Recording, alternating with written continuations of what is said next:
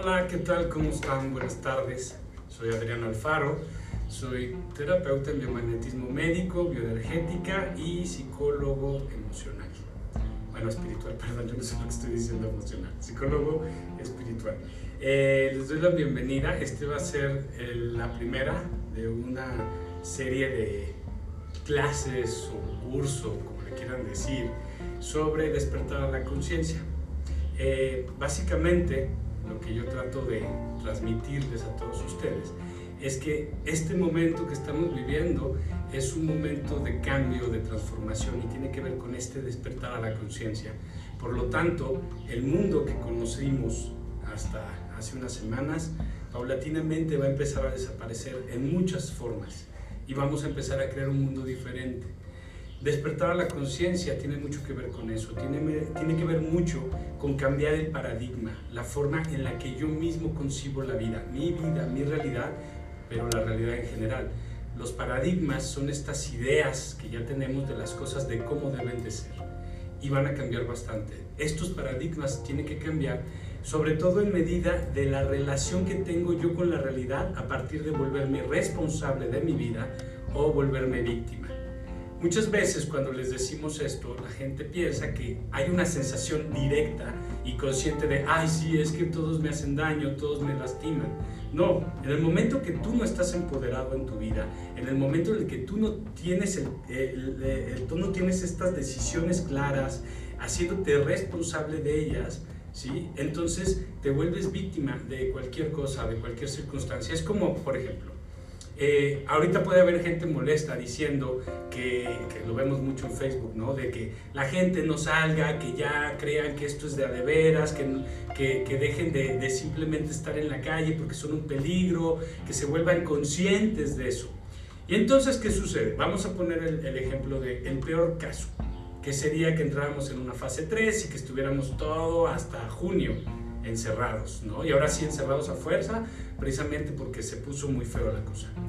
El que ahorita se está quejando y está pensando en que, claro, esto, este, la gente es tonta, la gente es necia porque no está tomando conciencia de que tiene que estar guardada en su casa, esta misma persona va a ser la que para ese momento va a estar más desesperada, va a estar más molesta y va a estar pensando que tiene que vivir este encierro por culpa de todos los que no hicieron lo correcto. Podrán muchos pensar, pero eso es cierto. No estamos hablando de eso, estamos hablando de cómo te pones tú en la vida. Porque en ese momento tú ya no tienes ningún poder. Tú estás dando todo tu poder a todos los demás. Ya no tienes este poder. El poder se lo diste a ellos. Es culpa de ellos que tú estés ahí. Cuando nosotros somos responsables, la responsabilidad lleva una serie de datos que es parte de lo que vamos a ver en este curso. Pero de entrada les digo, en el momento en el que yo estoy hacia afuera, viendo lo que hace el otro, viendo lo que, lo que está mal, juzgando absolutamente todo, yo ya inmediatamente soy víctima. A pesar de que a veces esta conducta es soberbia, a veces esta conducta es de superioridad, no importa, te estás volviendo víctima, porque la actitud o lo que haga el de enfrente está afectando y está repercutiendo en ti. Y estamos hablando, para que quede claro, de la percepción. El cambio de paradigma y la conciencia tienen que ver con uno, con la forma en la que uno se relaciona con la realidad. Tal vez la realidad no va a cambiar tanto, no va a cambiar el color del cielo ni el color de las hojas de los árboles. Va a cambiar la forma en la que yo me relaciono con la vida. Va a cambiar la forma en la que yo siento la vida. Eso es lo que se va a transformar. Todo es una cuestión de percepción. Cuando yo soy responsable o cuando yo soy víctima, tiene que ver con mi percepción. Entonces, mientras mi atención esté afuera, siempre voy a volverme víctima. tiene que estar toda la mirada hacia adentro, dándome cuenta de si algo me duele, por qué me duele. En este momento de encierro es una magnífica oportunidad para irnos conociendo, para ir haciendo un viaje hacia adentro de nosotros, para irnos entendiendo mucho más de lo que nuestra mente quiere razonar. Es algo que se tiene que sentir, tienes que conocerte mucho más profundamente. Y este, esta serie de cursos son para eso. Al hablar del cambio de percepción y cambio de, de paradigma, tiene mucho que ver también con que abramos nuestra mente para poder ejecutar este cambio.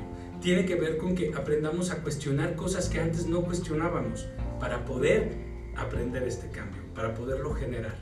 Entonces, ¿qué sucede? Durante estos, estas pláticas que les voy a hablar, les voy a dar, les voy a pedir que traten de abrir su mente, que traten más de estar en una actitud receptiva, que tratando de entender todo o tratando de juzgar todo. ¿Sí?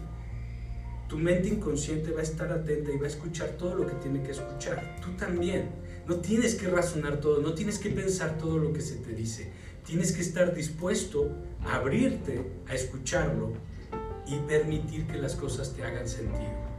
Cuando las cosas te hacen sentido, lo estás entendiendo a niveles mucho más profundos. No necesitas entender todo a la perfección, necesitas absorber esta, esta información, que además es una información que todos ya tenemos y que lo único que vamos a hacer es traerlo más al consciente. Pero para traerlo más al consciente es importante no estar tanto en la mente, sino estar aquí presente escuchando, que es la parte más importante.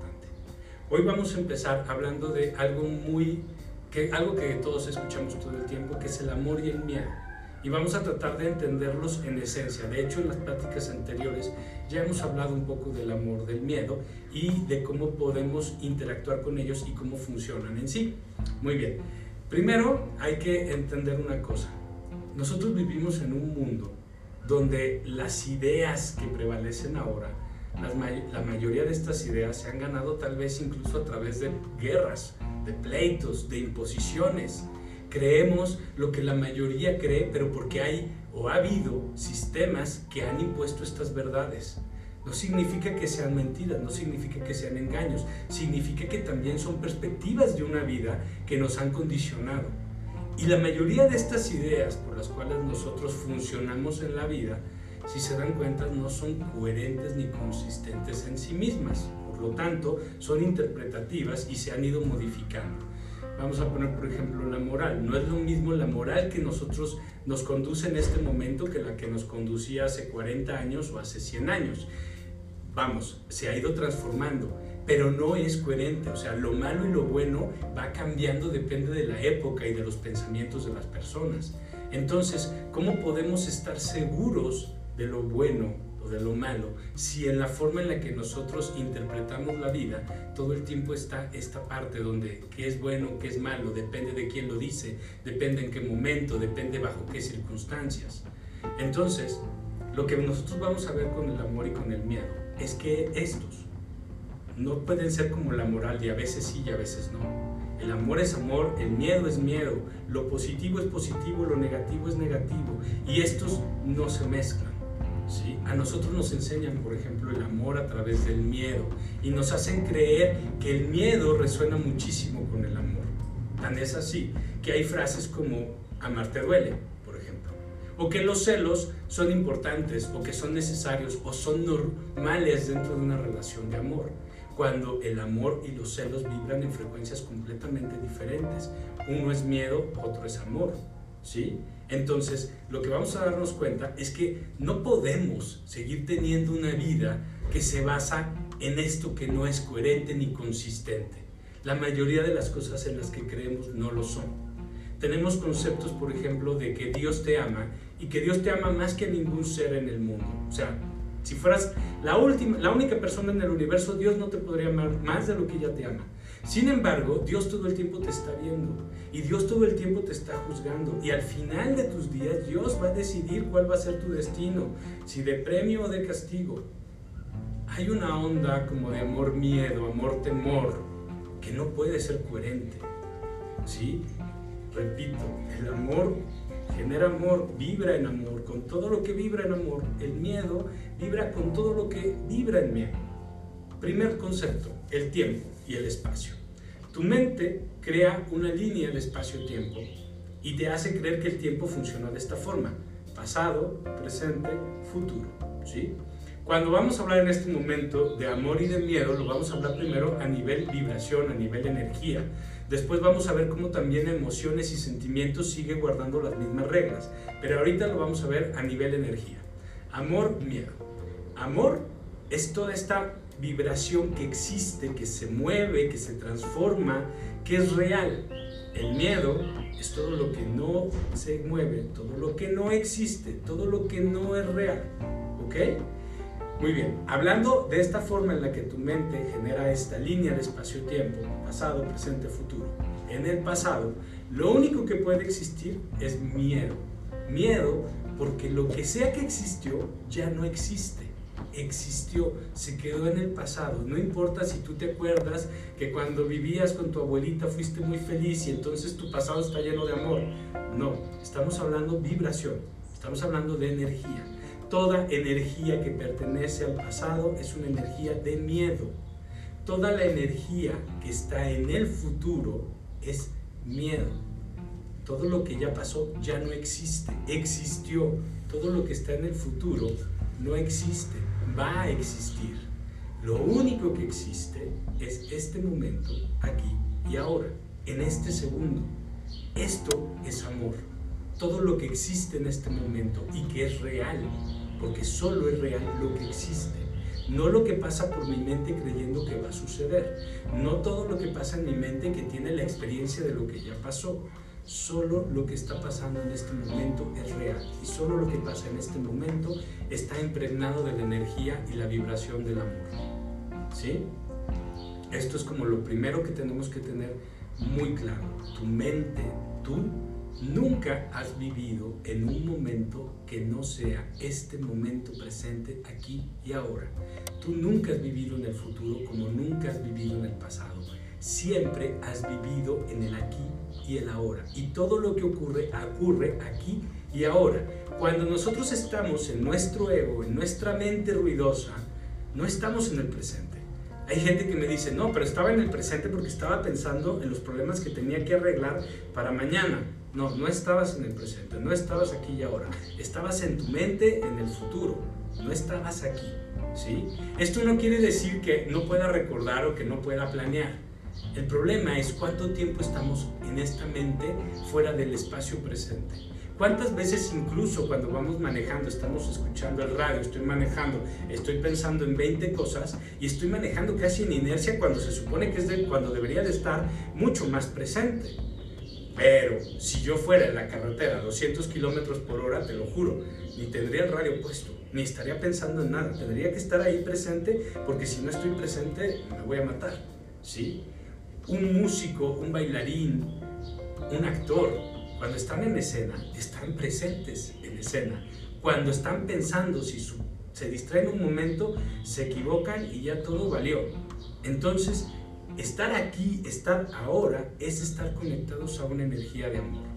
Algo que pasa que es maravilloso cuando estamos aquí y ahora presentes es que al no estar en el ruido de mi mente, permito que mi mente inconsciente tenga un contacto directo con toda la vibración que está ocurriendo me relaciono con la vida desde lugares que no tengo ni idea. y no porque no tenga idea, no significa que no existen. Existen. Cuando nosotros queremos solucionar un problema y estamos acostumbrados a estar en el presente, es más fácil encontrar las respuestas que necesito, no pensándolas. Aparecen. Cae esto maravilloso que yo le digo que es que te cae un 20. Y si se fijan, cuando nos cae un 20, no lo pensamos lo sentimos. Sentimos que nos llegó una idea y tenemos toda la información ahí. Lo que hacemos después de que lo sentimos es empezar a platicarnos. Empezamos a desarrollar esta idea. Este 20 que nos cayó nos lo empezamos a explicar de una forma racional. Pero la información no estaba este ruido. La información llegó como una sensación. Una sensación que existe cuando estoy conectado estas informaciones bajan cuando yo las necesito. Estar cada vez más en el presente es estar más conectado con la realidad y poder tener más posibilidades de respuesta, de mejores respuestas, porque además libero mi intuición en ese momento, o mi doble, o mi doble cuántico, como le llaman muchos. Y entonces puedo obtener respuestas y resultados que yo no podría tener por estar piense y piense en soluciones. Entonces, que yo pueda arreglar un problema, que yo pueda pensar en algo del futuro, no significa que me tengo que quedar pensando. Simplemente hago consciente que algo del futuro lo tengo que arreglar y regreso a la hora sabiendo que mi ahora va a encontrar esa respuesta en el espacio y tiempo. ¿Ok? Entonces, primero, entendiendo esto que es muy importante, exceso de futuro, que es miedo, es lo mismo que tener ansiedad. Exceso de pasado, que es miedo, es lo mismo a tener depresión. Y todas las diferentes variantes que pueden venir de estas emociones. ¿Sí? Porque el enojo, los celos, la envidia, todo eso al final del día también está fluctuando en el pasado y en el, y en el futuro. ¿Ok? Muy bien. La segunda parte de esta energía, esta vibración de amor y miedo, y que ya se va acercando cada vez más a la emoción, tendría que ver con la aceptación y el rechazo. La aceptación es todo sí, sí, sí, y tu mente te va a aventar 20.000 posibilidades de peligro, de situaciones de riesgo, de problemas, de, de inseguridades, de incertidumbres. Sí, y son posibles, sí, son probables, sí, pero no sabemos si van a ocurrir. En este momento no son reales, en este momento no existen. Por lo tanto, en este momento lo que yo tengo que hacer es aceptar la posibilidad. Lo que hago es aceptar el pensamiento sin pelear con él, sin discutirlo, sin justificarlo, sin pretextarlo. Se acepta como una posibilidad. Se acepta como esta posibilidad que no existe, sabiendo que si llega a suceder, lo voy a poder solucionar. Lo voy a tener que aceptar además en algún momento, porque cualquier situación que hemos vivido en la vida, problema, el que quieras, al, paso del tiempo, lo único que tienes que hacer es aceptarlo. Y lo puedes aceptar en este momento o lo puedes aceptar en 20 años. Puedo pensar que se va a morir mi madre. Inmediatamente mi primer pensamiento es no, ¿por qué? ¿Qué hago? ¿Qué, qué, qué, a dónde la llevo? ¿De qué la curo? ¿Cómo la cuido? Puedes simplemente saber que eso va a suceder porque es real. Aceptar que eso va a suceder. ¿Cuándo? No lo sé. En este momento no. Me voy a preocupar de eso cuando suceda no ahora. Y si incluso ya desde este momento yo empiezo a aceptar esa posibilidad como algo que va a suceder o podría suceder, lo que va a suceder cuando eso pase es que mi emoción no va a ser dramática, no voy a irme a mi drama, no me voy a ir a mi peor vibración. ¿Por qué? Porque una parte de mí entiende que eso tiene que suceder. Porque en alguna parte, cuando yo lo acepté en mi pensamiento previo, empiezo a cambiar mi propia programación ¿sí? Empiezo a darle información diferente a mi mente. Cuando yo acepto cualquier cosa que mi mente me manda, yo ya estoy imponiéndole a esto, en el momento que acepto, una referencia diferente para, para la reacción que va a venir posterior. Estoy programándome diferente. Le estoy dando a mi, a mi mente una opción de poder reaccionar de otra forma. Estoy generando inteligencia emocional, porque lo que suceda lo voy a aceptar. ¿sí? Entonces, de alguna forma, cuando nosotros empezamos a practicar la aceptación, no nada más estamos reeducando mi mente o reprogramándola o mejorando mi inteligencia emocional. Estoy vibrando mucho más alto porque estoy vibrando en amor. Entonces mis respuestas son más coherentes con esa vibración. No es que me vuelvo insensible, no es que no me importa. Más bien, tendríamos que preguntarnos si estas reacciones dramáticas ante la muerte son realmente la reacción correcta o son solamente drama, porque estamos acostumbrados o programados al drama. Cuando yo rechazo algo, estoy en una baja vibración, entro en una situación de miedo. Hay un dicho en México que dice, lo que resiste, persiste. Cuando yo digo no, lo único que estoy haciendo es quedándome atrapado en ese no. Y mi mente al rato va a volver y yo voy a decir, no, no, es que no quiero que pase, no quiero que se muera, ¿qué hago? Y entonces estoy en este pensamiento días y días y días y se me puede volver un miedo real, una obsesión. ¿Por qué? Porque estoy rechazándolo todo el tiempo. Lo que tenemos que hacer es aceptar el pensamiento, la situación de todas formas, cualquier cosa que tu mente te diga que es un peligro, cuando tú estés viviendo esa situación vas a hacer lo que sea necesario para solucionarla el que tú lo aceptes en este momento no te está limitando ni te está cortando posibilidades. Solamente en este momento te puede dar paz, porque el momento que lo aceptas ese pensamiento se va, sigue. Y entonces cambias tu frecuencia. Si eso ocurre, lo vas a solucionar como lo puedas solucionar en su momento. Entonces, es importante que nos demos cuenta que esta referencia de amor y miedo en la forma en la que yo me relaciono en la vida tiene que crear una transformación en mí. Para esto, para poder entender cada vez más estos conceptos de realidad, les recomiendo leer el libro que ya les dije desde la primera sesión, eh, El poder de la hora de Eckhart Tolle, donde de una forma muy, muy padre nos va llevando en un viaje hasta entender esto, cómo vivir en el aquí y el ahora, cómo vibrar en amor y cómo vibrar en miedo. ¿sí? Lo que vamos a hacer la siguiente, la siguiente semana es ahondar un poco más en cómo esta, esta aceptación y este rechazo tienen una repercusión directa en todas mis emociones y cómo también esta aceptación y este rechazo me llevan y me condicionan a volverme víctima o a volverme responsable y por lo tanto esta aceptación y este rechazo me generan realidades que se parecen a lo que yo generé en miedo o a lo que yo generé desde el amor desde estar presente, desde estar disfrutando, desde estar aceptando la realidad. Porque ahorita hemos abarcado lo que pasa en la mente, pero no se nos olvide una cosa, lo que está sucediendo en este momento en la realidad se acepta bajo cualquier concepto. ¿Por qué? Porque no se puede transformar, porque es lo que ya es. Es el resultado de todo lo que vibramos, de todo lo que sentimos y todo lo que pensamos antes. Entonces se acepta para seguir haciéndonos responsables, porque lo que yo estoy viviendo en este momento de manera directa o indirecta, también soy responsable de esta realidad. La acepto precisamente para hacerme responsable, porque solamente cuando somos responsables es cuando tenemos poder. Cuando no somos responsables, cuando somos víctimas, no tenemos ningún poder. Les agradezco muchísimo su tiempo, el que nos hayan acompañado. Eh, por favor, si tienen dudas, eh, cualquier pregunta que me quieran hacer, por favor, tanto a arroba shamania, pueden escribir sus dudas, ahí me las hacen llegar, como a la mía, que es arroba adrianalfaro11. Eh, vamos a estar haciendo esto, ya lo saben, todos los miércoles a las 3 de la tarde. Todas sus dudas vamos a tratar de responderlas.